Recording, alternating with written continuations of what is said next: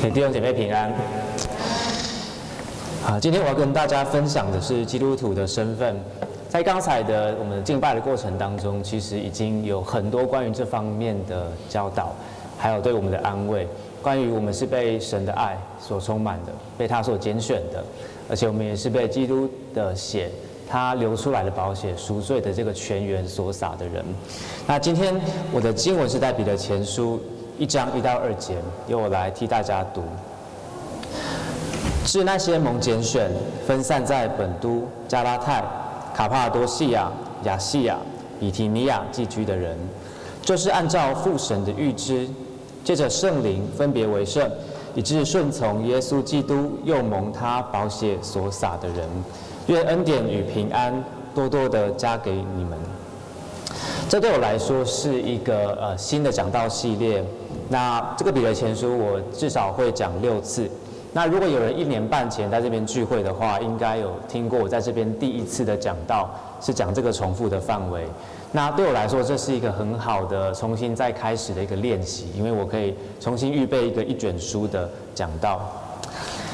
那我今天选择的一本是中文标准译本，那这个可以呃，我认为可以帮助我们更理解今天的讲道内容。今天我会分三个部分来为大家呃来分享这段经文。第一部分我会先呃让大家知道这个彼得前书的背景，还有我的一些前言。那第二部分我们会讲到第一节，关于我们基督徒的身份是一个属天的身份。第三部分讲到第二节是关于基督徒的身份是一个被神、被上帝三一神所爱的身份。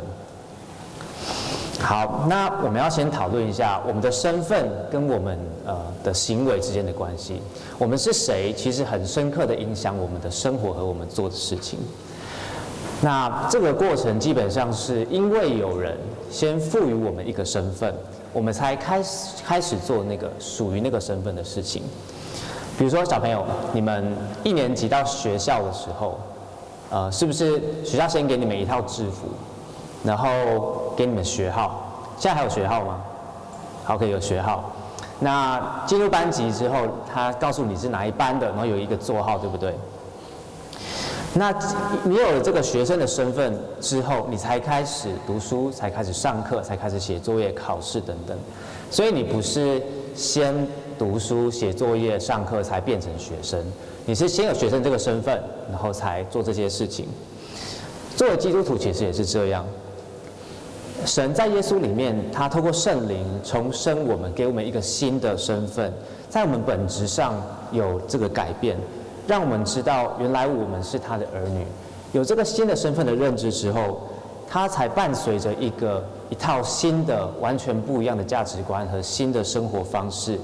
来到我们的生活里面，让我们开始会应该要想神的儿女会想的事，然后做神的儿女会做的事情。可是我们都知道，做基督徒不是一件简单的事情。在学校，每个人都规定就是要穿制服，要写作业，按课表上课。所以，如果你做这些学生基本应该要做的事情的时候，没有人会觉得你很奇怪。可是，在我们现在这个世界，做基督徒却不是这样。当我们要尝试做出一个基督徒应该做的基本的事情的时候，我们的文化不一定对我们是友善的。那。比如说，我们在外面吃饭，或在你的同学一起吃饭的时候，你想要在饭前谢饭祷告，有没有人会觉得你很奇怪？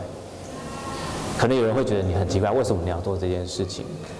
甚至没有人问你，但是你自己感觉就会有那个压力在你旁边。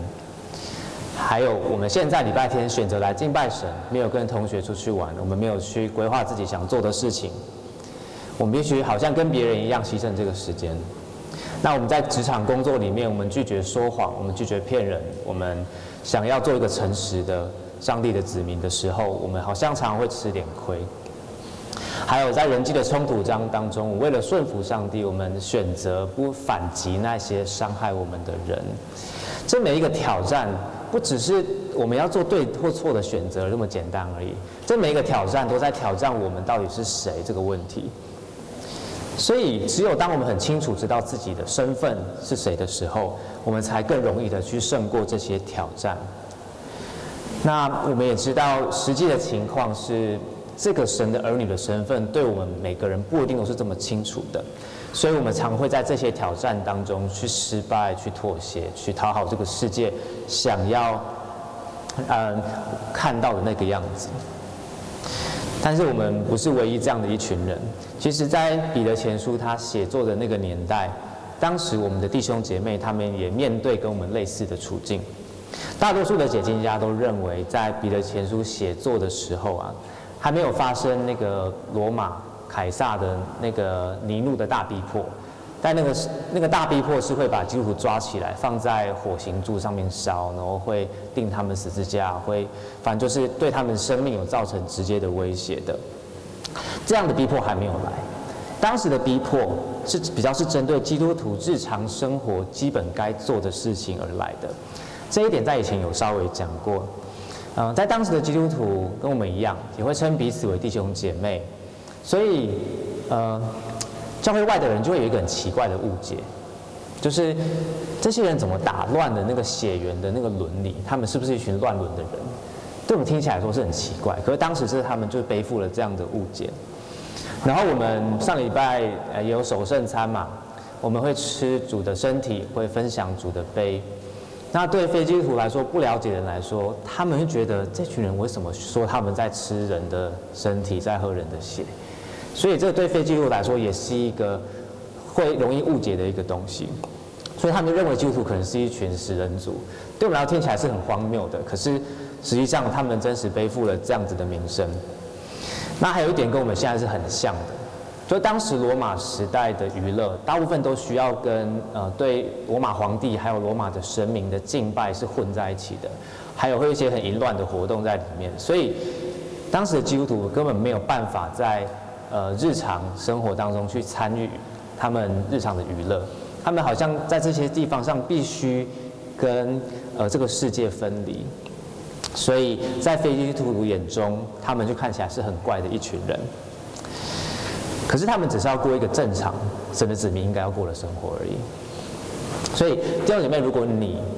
呃在活出基督徒这个生活的过程中，你有感受到一点不舒服或压力，都是很正常的。那彼得他写这封信，就是要鼓励我们，作为一个基督徒，在这个世俗化的处境当中，在这个处处可能都对基督文化没有那么友善的家庭、职场或者社会里面，他关提醒我们关于我们到底是谁，他要强化、坚固我们对于自己的认识，而这个身份背后，他说了，这个代表代表一个非常强大的力量，是可以帮助我们在。遭遇反对的情况底下，我们仍然可以忠心的、忠实的去活出这个身份，去做基督徒会做的事情。好，所以接下来就来到我的第二和第三点，呃，包含就是今天的第一节跟第二节经文。第一方面，我们看到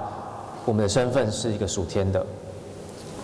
那因为这是要兼顾一个基督徒的身份的讲道，所以如果你是还不是基督徒的话，我邀请你今天可以思考两个问题。第一个是你的核心身份是什么？你的核心身份是什么意思呢？不一定指的是你的工作或是你喜欢做的事。你的核心身份指的是你的生活、你的决定、你的思想绕着那一个东西运转，那个是你的核心身份。比如说有一些嗯 LGBTQ 的朋友，他们可能认为呃他们的性倾向是他们核心的身份。那对你来说，这个核心身份是什么呢？那第二个问题，我邀请你去评估今天所讲的关于一切基督徒的这个身份，对你来说有什么价值？好，那我们就来进入我们的第一部分。我们再看一下第一节，耶稣基督的使徒彼得，哦，致那些蒙拣选、分散在本都、加拉太、卡帕多西亚、亚细亚，还有比提尼亚寄居的人。呃，在这个书信的开头，我们很容易就直接读过去，然后看到后面的经文。但是彼得在前面其实就埋了很丰富的神学在里面。那我们也很容易因为这些复杂的地名，所以让我觉得觉得这些经文跟我们没有关系。那但今天我要看到的，我们要看到的是，呃，蒙拣选、分散还有寄居这三个，呃，彼得用来形容这群人的形容词。那根据解经家的看法呢，呃，彼得的写作对象大部分是外邦人，所以他们很可能就在这些城市里面出生长大，这就是他们的家乡。那彼得用这些形容词来来形容他们是一群蒙拣选、分散寄居的人，乍看之下好像有一点奇怪。所以好像你有一个朋友，他在全台湾都有认识的人，然后他就写信给他们说，诶，给那些分散在台北、台中、台南、花莲、花莲寄居的人。那如果你收到，你会觉得有点莫名其妙，就是我本来就住在这啊，为什么我是被分散，然后寄居在这里呢？我相信基督徒应该知道，有一些基督徒应该知道这个意义是什么。但是我还是要说明一下，彼得会这样子说，代表在他。这个用词的背后，他藏了一个很特别的看法，它是一种超越表面现象的这个理解。这是一个从圣灵来的眼光，对于基督徒，对于我们，对于这群人，这些住在不同地方的人，也许你是从上海来的，也许你是从香港来的，也许你从南投、彰化不同地方而来，但事实上，我们都来自于同一个地方，就是上帝的国。然后我们有一个特别共有蒙拣选的身份，就是神的子民。而我们之所以属于这个地方，就是因为上帝的拣选。所以，我们先来看一下拣选这个主题。拣选这个身份的代表，这个身份的来源不在于我们自己里面，而完全来自于上帝。它在于上帝一个在它里面一个奥秘的决定。这个是无论你在夜市里面摆摊。你是志工，你是银行的经理，你是打扫人员或神职人员，甚至不管你的道德生活怎么样，你的品格怎么样，这都跟这个拣选的身份无关。拣选完全来自于上帝的主权，不是出自于我们自己里面的，它是一个来自于天上的身份。这是我们第一个需要知道关于拣选的事。那第二个，在讲到拣选的时候，我们常常会想到我们个人的救恩，就是诶，这个人是不是被拣选，或那个人是不是被拣选的？但是彼得这边要谈的，他不是讲这个一个人的问题，他要探讨的是，他真的没有探讨，他直接告诉我们，你们是一群被拣选的人，他直接肯定了这个事实，你们是一个被一个被拣选的群体。那这个一个被拣选的群体有什么重要的地方呢？这代表本质上，这是一个合一的群体，是一个聚集在一起的群体，不是分散或是孤单的。等一下我们会讲到分散，在那我们在讲分散以前，我们要先把我们不是分散的，我们是聚集的，我们是一个的这个事实先确定下来。我们不是分散的这一点，它必须影响我们对教会肢体生活的看法。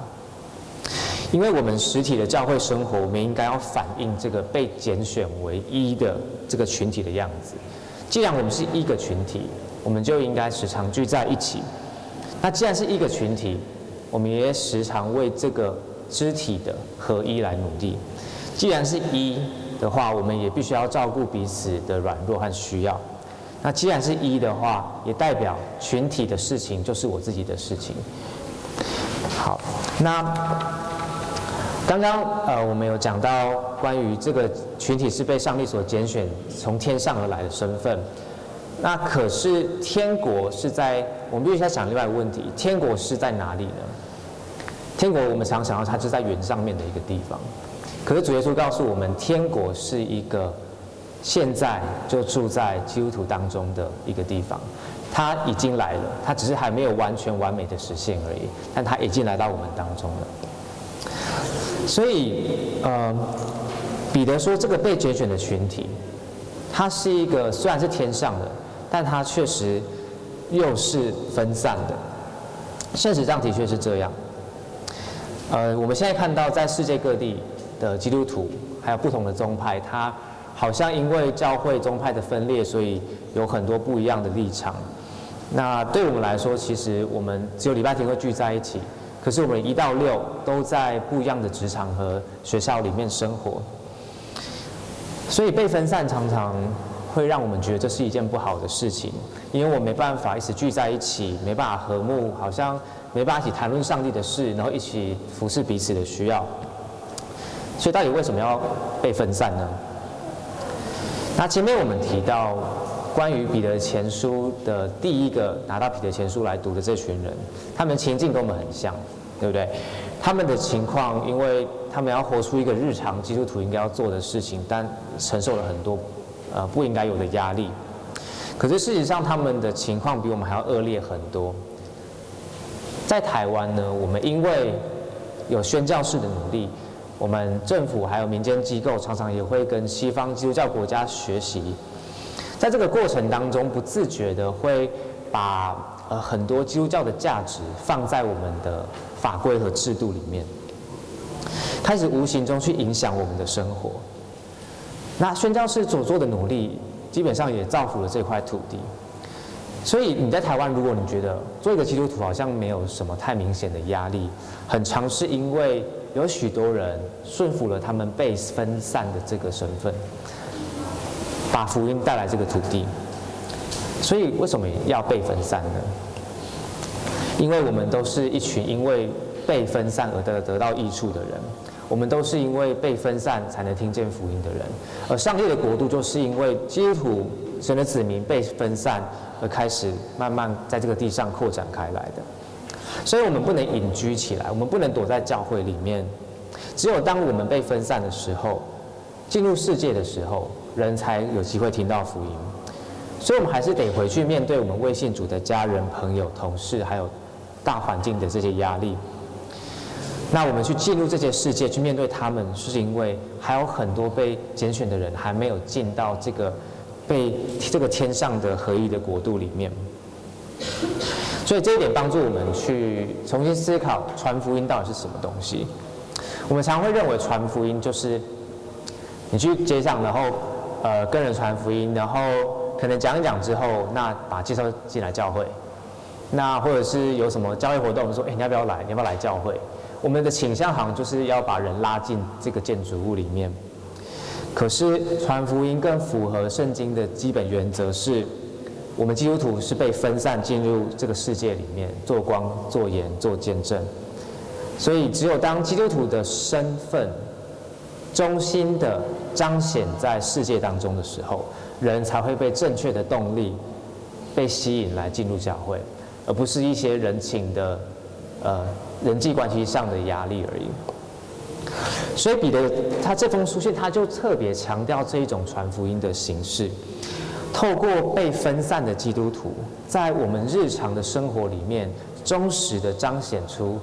基督徒的身份，用我们这个身份做父母。做儿女、做朋友、做学生、做员工、做爷爷奶奶，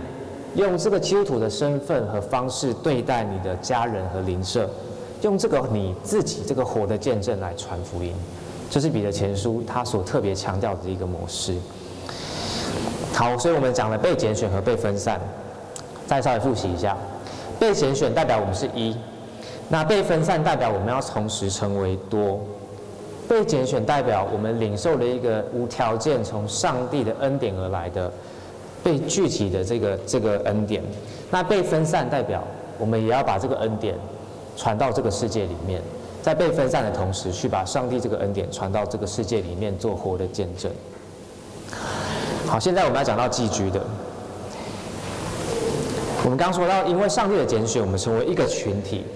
那是一个在天上的国度，我们都来自于那个地方。而我们最终也都要回到那个地方，而现在这一段我们被分散的时间，还有我们所住的这个地方，就是寄居的。我们不知道罗马没办法完整的描述罗马时代的那个寄居的呃背景，但是我们可以反过来思考一下我们寄居的这个台中市。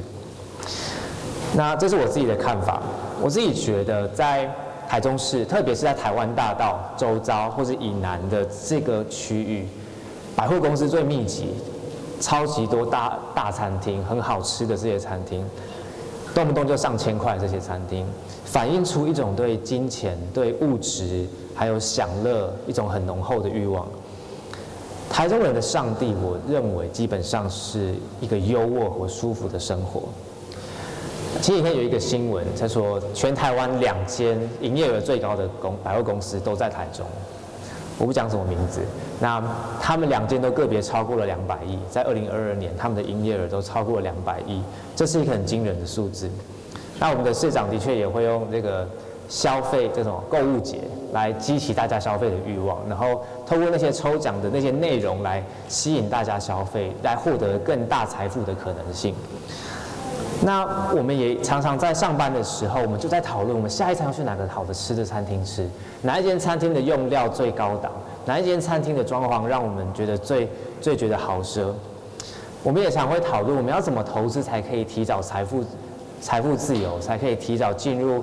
那个我可以过自己想要过的这个生活。这些追求这些东西不一定都是坏事。等一下我们会看，再继续更深的讨论。那如果你不是追求这些呃生活品质，你可能没办法达到这些的人，我们可能就追求一些平淡的健康。平安，我们不要冒险，我们不要动荡，我们安安稳稳的过就好了，有小确幸就好了。这个生活，我们所住的这个台中，我认为它时常在透露出这种讯息给我们，告诉我们：你在这里生，那你就在这里享受，你就好好在这里死吧，就在这里好好的享受你这个短暂的一生，然后不要想到任何永恒的事。这是我认为，这是我们寄居的这个地方。那不知道你的感受是什么？这个地方跟我们天上的那个国差太远了。天上那个国度，它反映了上帝自己本性的那种完美。在那边有一个完美的公寓，是台中市没有的。去年我们有看到很多枪击案的新闻，在这枪击案的个案背后，代表了一个社会结构性的问题。代表我们台中市有很多公益不公益的事情还没有得到解决。在天上的国度里面，是一个充满彼此相爱、充满爱的国度，因为三一神完全的从这个充满爱的神完全与与他的子民同在，这是这个冷漠的物质社会里面没有的。在我们今天开车来到教会的途中，在我们上下班的过程当中，我们身边那些骑车、开车的人，都是只是我们需要去超越的对象。都只是阻挡我们回家去到目的地的对象，而不是一些上帝所造的宝贵的人在我们身边。这个城市的拥挤和那种对我要我想要达到那个目标这种汲汲营营的这种生活态度，阻碍了我们对人表达出关心和爱。天上那个国，它充满了和谐，它也有甚至超越地上更丰富的物质的供应。所以住在那里的人不是苦哈哈的，就是过贫穷的生活而已。那里有上帝最充足的供应，比台中市这个地方还要更充足的。但是住在那边的人虽然有这样上帝充足的供应，他们仍然愿意勤劳的生活，因为在当中他们有神而来的喜乐。他们虽然有上帝而来的供应，他们没有去敬拜这些被供应的东西，他们仍然敬拜那位赐物质的上帝。没有人躺平，所有人都愿意继续与罪恶继续征战。在那个国度里面，它是永恒的，从过去、现在到未来都一直都存在，而现在就在我们当中。而台中却只是暂时的。所以基督徒你是谁呢？基督徒你是一个属于那个完美国家的人。你也许是台中市民，也许是南投市民，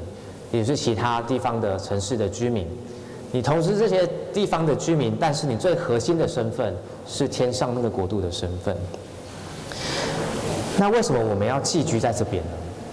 为什么我们要寄居在这个不完美、不公义的地方呢？我们被寄居的意义是要与我们被分散的这个使命连在一起的，代表我们对台中市这个地方有使命，我们有任务，就是要把。那种超越敬拜物质，对上帝是要把这个敬拜上帝的这个模式带到这个敬拜物质的城市里面，是要把福音带到这个缺乏福音的地方里面。物质，我刚刚说它不是坏事，天国有更丰富的物质，但是物质只能给我们暂时的安全感，它不能救我们脱离死亡。所以，当这个城市的人民不断的在敬拜物质，而忽略这个敬拜物质的呃敬赐物质的上帝的时候，这个城市最终的结果只会是灭亡而已。所以，我们作为这个天国的子民，基督徒，我们对于这块土地上什么是永恒的价值，什么是暂时的价值的东西，我们应该有一个超越非基督徒的眼光，而这个眼光应该要反映在我们的生活还有我们的思想里面。从我们的财务规划、我们的时间规划里面看得出来，我们是可以分辨这个差异的人吗？我们的规划彰显的是哪一种价值呢？我们讲完的第一个部分，关于属天的身份，再复习一下好了。我们第一个部分里面讲到，我们是被上帝的主权的恩典拣选为一个天上合一的群体，但这个天上它不是一个在云上面的群体，而是它现在就在我们当中。因此，我们地上实体的教会生活需要反映出这个合一的样子。那我们看到这个合一的群体，它同时是被分散到这个世界各地，在我们的日常。工作和生活、家庭里面，不是说在教会里面，在那些地方去做活的见证。那最后，这个做见证的方式是透过把这个永恒国度的这个敬拜上帝的这个样式带到这个暂时的世界里面。那这三个身份的特质呢，提醒我们在教会里面的生活，还有在世界里面的生活，都要反映这些特质。可是问题是我们的动力要从哪边来？我们要做的事情有太多了，我们要做见证人的事情很多，我们要面对的家家人还有环境压力很大，我们到底动力要从哪里来呢？所以我们就来看我们今天的第二部分，哎，第三部分，我们来看第二节，就是按照父神的预知，借着圣灵分别为圣，以致顺从耶稣基督，又蒙他宝血所撒的人，愿恩典与平安多多的加给你们。所以前面第一部分那三个身份的特质被拣选，然后被分散和寄居，它是按照复审的预知，借着圣灵的分别为圣，蒙耶稣基督所写所撒的。所以在这在第一个部分那三个身份的特质是出于三位一体神的爱，父神的认识，圣灵的分别为圣，还有耶稣基督的福音。我们先来看关于父神的预知。应该改革宗福音派的学者都会一致认为，这里的预知指的就是上帝预先对他子民的认识，不只是中文“知道”这个字面表达的意思而已。他我们说我们知道一个人，讲的只是我知道关于他的一些资讯而已，可能他的性别、他的名字，但是我跟他这个人没有真的实质上关系的交集。但是当我说我认识一个人的时候，代表我们碰过面，我们讲过话，我们有真实关系的交集。所以在永恒里面，在我们有认识任何意识以前，天父就已经预先的认识我们了。那我不知道多少人有看过《阿凡达》？《阿凡达二》有？OK，我们要爆雷，还没看过我没关系，我们要爆雷。OK，我只要讲一句，在一和二里面。常常会出现的一句台词叫做 “I see you”，有看过的人应该会有印象。字面的意思上就是我看见你了，我看见了你。可是，在电影的情境里面，“I see you” 这个字，它要表达的是一个人他真正的被另外一个人所认识，被真正的被另外一个人感受，被另外一个人所爱，被另外一个人所接纳，在他里面。虽然这部电影背后的价值观是泛神论，但是这句 “I see you”，我认为它恰巧表达了父神在永恒当中对他子民的那一种深刻的认识。天父在永恒里面就认识我们，就深爱我们，就包容我们这些子民。虽然他知道我们这个群体在未来或是在我们这一生里面，我们会得罪，会背逆他。可是天父他仍然根据他这个对我们深刻的认识、深刻的知道，他按照他所定的时间，一步一步把我们挽回到他的这个群体里面，把所有被拣选、被他所认识的这些子民一一的找回来。所以彼得透过这一点来鼓励我们，在我们寄居、被分散的承受压力的这个过程里面，第一件事，天父上帝爱我们。那他告诉我们第二件事是圣灵也在为我们的救恩效力，这就是天父爱我们的方式之一。透过三位一体上帝的第三位格圣灵，把我们分别出来，让我们成为圣洁的一群人。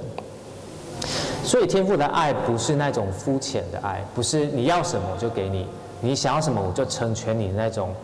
那种爱。天父的爱是有目标的，而且是一个良善的目标，是要我们成为一个圣洁的群体的。圣洁是什么？圣洁不是在亲子室那个圣洁，圣圣洁是一个积极的，在各方面的全然的完美。很多改革中的呃牧者可能对这个圣洁有很好的讲道，那我就简单举个例子就好了。在以赛亚书六章三节，就是萨拉福天使对上上帝的敬拜，为什么是圣哉圣哉圣哉？为什么我唱的诗歌是圣哉圣哉圣哉，而不是公义公义公义或慈爱慈爱慈爱呢？因为圣洁这个词，它最能代表上帝那种超越性的与众不同那种完美，是一种他完全没有堕落，完全与罪恶分离，跟跟这个罪完全无关的一种完美的状态。而我们被分别为圣，就是这位圣洁的上帝、完美的上帝，把这样的我们拉进到他自己身边的一个过程。这是一件很奇妙的事情。上礼拜大家应该还有印象，如果你在这里的话，你应该记得牧师拿了一条不知道擦过哪里的抹布，很恶心在这边嘛，然后拿到小朋友脸前面，小朋友反应是什么？就闪啊、躲啊，哇，好恶心哦！什么的，这是一个弟兄姐妹，这是一个可爱版的圣洁对罪恶的一种反应。可是上帝对他的圣洁对罪恶的反应却不是这样。我们上礼拜也看到，上帝在山上面显现，有闪电，有地震，有有火焰。以色列人虽然把衣服洗干净，但是他还不能靠近那座山，因为圣洁的上帝对罪恶的感受是。比我们对那块的抹布的感受还要强烈无限倍的。我们信主前是怎么样一个人呢？我们信主前是怎么样的骄傲？怎么样在日常生活中，我们的内心充满了自以为意，充满了呃想要为自己的存活而可以伤害别人的念头？但圣灵的工作却把这样的我们从那一边分到这里，从一个不圣洁的地方分别到一个圣洁的地方。这是一个在我们任何人做出任何顺服上帝的事情以前就已经发生的事。所以，对这群体当中，我们每一个人来说，这种分别出于上帝的这种爱都是没有条件的，都只有上只因为上帝的主权和爱，所以我们被分别出来。但我们还需要回答一个问题：为什么上帝可以把这群应该他需要厌恶的人拉近到他自己面前呢？同样，在那座上帝显现的山上面，那座山以色列人不可以摸，甚至连山都不可以靠近，否则他就会被杀掉。所以上礼拜牧师也讲到，有一位中保，对不对？一位中保需要在上帝和人民中间来来回回的传递讯息。他告诉我们，摩西是那位中保。而主耶稣是那一位最完美的中保。那现在这个跟我们的问题是一样的，为什么我们可以靠近圣洁的上帝呢？因为我们不只是有一位传递讯息的中保，我们更是有一位为我们流血、把血洒出来的中保。我们先来看另外另外一段出埃及记的经文，在二十四章八到十一节。呃，大家字看得清楚吗？可以，好，那麻烦大家帮我念一下这段经文，请。嗯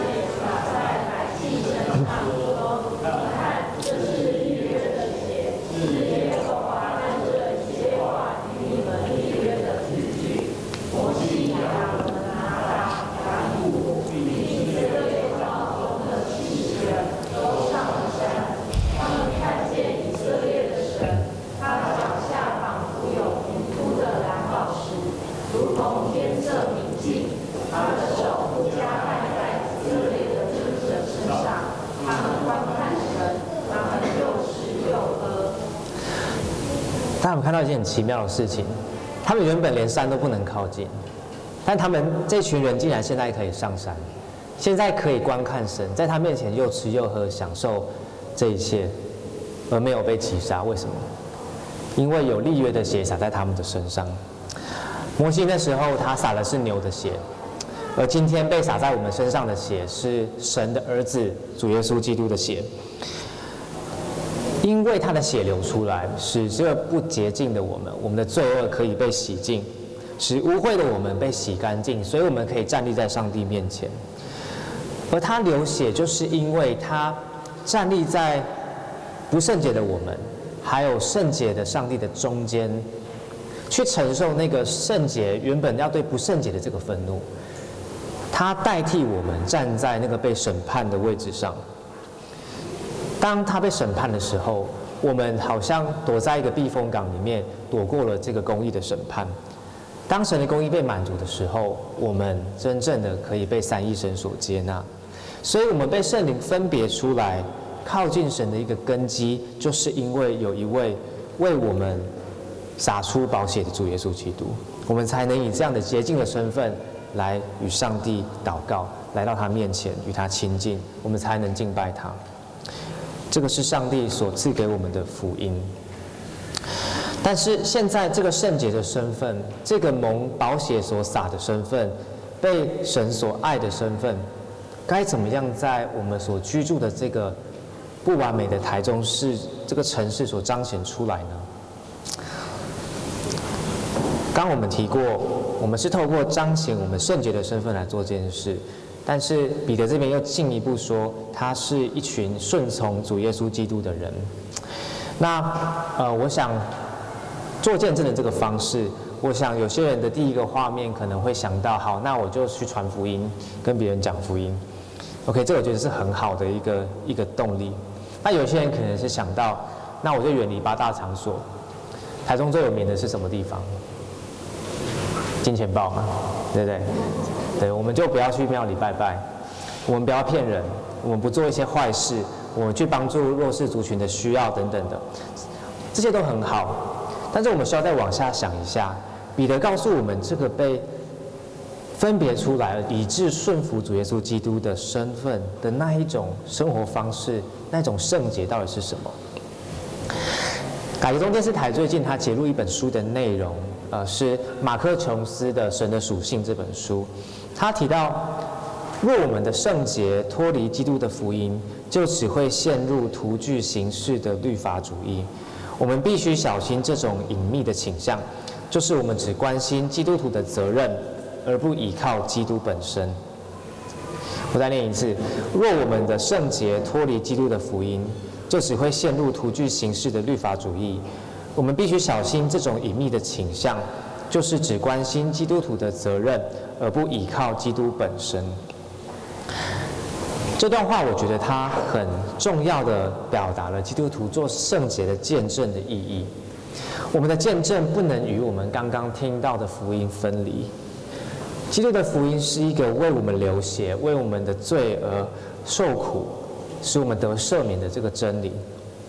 基督的福音就是上帝向我们彰显他圣洁的方式。他向我们彰显圣洁的方式，并不是直接下来击杀我们，而是使他的儿子来代替我们受刑罚。所以圣洁的见证，首先不是关于我们自以为是的道德主义，首先不是关于十字军式的出征那些意见与我们不一样的人。圣洁的见证是彰显耶稣基督在在十字架上那一个福音的形象。那是一个愿意面向世界、走进世界，也同时同时愿意承担世界所带来的痛苦的一个形象。他是一个同时勇敢而且又谦卑的形象。他是一个可以成全完美的公义，但是又可以同时舍己爱人的形象。他是一个受苦而也有我全然的荣耀的形象。在台中这个地方，我们。要做见证，顺服主耶稣基督有很多具体的做法。的确，我们需要很仔细的、实际的去考虑我们到底要做什么。但是，我们的核心原则必须记得，只能是福音。我们是在福音里面来顺服主耶稣基督。但是，这对我们来说，那个形象实在太完美了。我们的生命能够反映出那个形象吗？上帝对我们的期待是可以的。他预备了一个先决条件，就是我们透过圣灵的工作被分别出来，透过圣灵的工作，我们被福音改变，我们才能越来越像主耶稣基督的形象。如果没有圣灵的工作，使我们被福音来改变，那个形象是不可能活出来的。所以，我们讲完了第二个部分，我们看到基督徒的身份是被这位三一神所爱的身份。父神在永恒中就深刻的认识、知道我们。圣灵把福音传给我们，把我们从世界当中分别出来，拉向圣洁的上帝自己。主耶稣爱我们，为我们流血，承担天父的愤怒，使我们跟他和好。他也成为我们这个生活的榜样，让我们可以照着他福音来生活。那我们谈论的这第二个部分，跟我们第一个部分刚讲到的被拣选、被分散，然后在寄居当中彰显呃永恒的这个价值。虽然在概念上我是分开来解释的，可是，在我们的生命当中，它是却合为一体的。是被拣选的人，就是被父神所认识的，被父神所认识、所爱的人，福音就会有效的传给你，使你被分别为圣。而主耶稣基督的救恩一定会有效临到你身上，直到他再来的那一天，并且在这个过程中，使你顺服他。越来越像他，使你顺服他的方式，就是被分散到这个暂时的世界里面，彰显他圣洁的福音。听起来概念很复杂，但是没关系，这就是基督徒我们对自己的认识。我们是一个被爱的身份，我们在这个爱里面，我们是有使命的身份。所以彼得在这个短短的问候语里面，就藏了这样丰富的神学意义。他告诉我们，这是你，这是我的身份。你有一个宇宙最高的肯定，你有从宇宙而来的王的一个使命，宇宙中的那位王为你流血而死，而使你有未来的盼望，因为他会再来。所以，现在非基督徒，你可以开始想，你的核心身份与这个暂时的世界的关系是什么？它能够让你面对死亡吗？它反映了这个世界的良善吗？他能够给你盼望吗？今天我没有说，因为这些身份，所以我要做哪些事情。今天的重点在于，我们到底是谁？最一开始我们说，我们因为是学生，所以我们做学生基本要做的事。今天的重点在于，我们是基督徒，我们是被神所爱的，被他所靠近的，而且被他所呃拣选出来，要有使命在我们身上的这个身份。我们对自己的认识是否反映出这个荣耀的身份呢？在一个对基督徒不那么友善的处境里面，我们可以因为这个身份而忠实的表达我们是谁。所以现在我们花点时间来反思：我们作为丈夫、作为太太、作为邻居、朋友、呃，台湾公民、台中市民各种的身份，是否围绕着这个宝贵的身份而运转呢？我们跟配偶还有讲话，可有还有小孩的讲话方式。今天早上你跟你孩子的说话方式，是否因为福音而改变？是否彰显了被三一神的爱所充满的一个人呢？我们在面对学校和职场上的责任，是不是因为一个福音而改变的人，彰显出上帝子民的勇敢还有谦卑呢？我们面对政府还有邻居的态度，是不是因为福音而改变，彰显出福音里面的公义和怜悯呢？对于这些，我们需要自己回答这每一个问题。也许我们觉得自己很呃深的亏欠这个身份，也许呃你有很有上帝的恩典，你觉得做得还不错，但是无论怎样，这都是来自于上帝完美的主权所给我们的能力。所以现在，我们现在花一点时间来恳求上帝，让他的福音再次光照我们的心。我们再次祷告，让我们的眼睛可以再透过信心去看见上帝的爱，去看见我们自己的不圣洁是多么需要他儿子的血，也看见我们的使命是多么的宝贵。好，我们现在一起花点时间来祷告，我会做结束。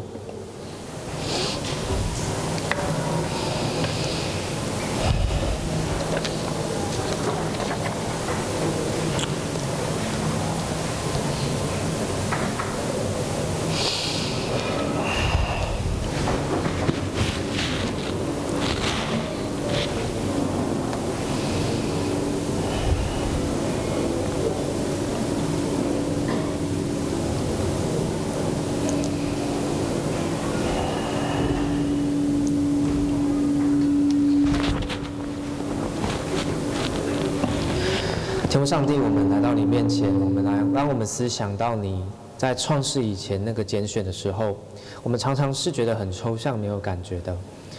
主，但愿你的道，只有今天你的话语，可以更深刻的将这样抽象的知识深植在我们心里。主，因为你跟我们的关系不是抽象的知道，而是一个深刻的认识。你认识我们每一个人，你认识我们最深，我们自己都不认识的那些地方，但是你却接纳我们，并且安排你的儿子为我们把他的血洒出来，遮盖我们的罪。主，这个身份是这么样的宝贵和有价值。你爱我们，超越了世上任何一切对我们的爱。主，因此我们最核心的身份就是这个从你而来的。主，但愿你这个弟兄姐妹力量，这个孩子力量，在这个合一的群体里面，主，我们能够越来越彰显这个宝贵的身份，让我们在台中市这个地方可以有使命，可以发挥我们你所赐给我们这个特别的身份的影响力，让这个不完美、不公义的城市，可以因为你的教会在这个地上而越来越有你的样子。主，我们恳求你圣灵的光照。让我们每个人不是靠着自己的意志力，还有我们那个贫弱的、我们那的小小的智慧，求你把福音带来的能力深植在我们心里，让我们因着这福音，我们可以有勇气，我们有谦卑，我们也知道你的圣洁是一个十字架上的那种完美的圣洁。我们将祷告祈求，是奉主耶稣基督的名，阿门。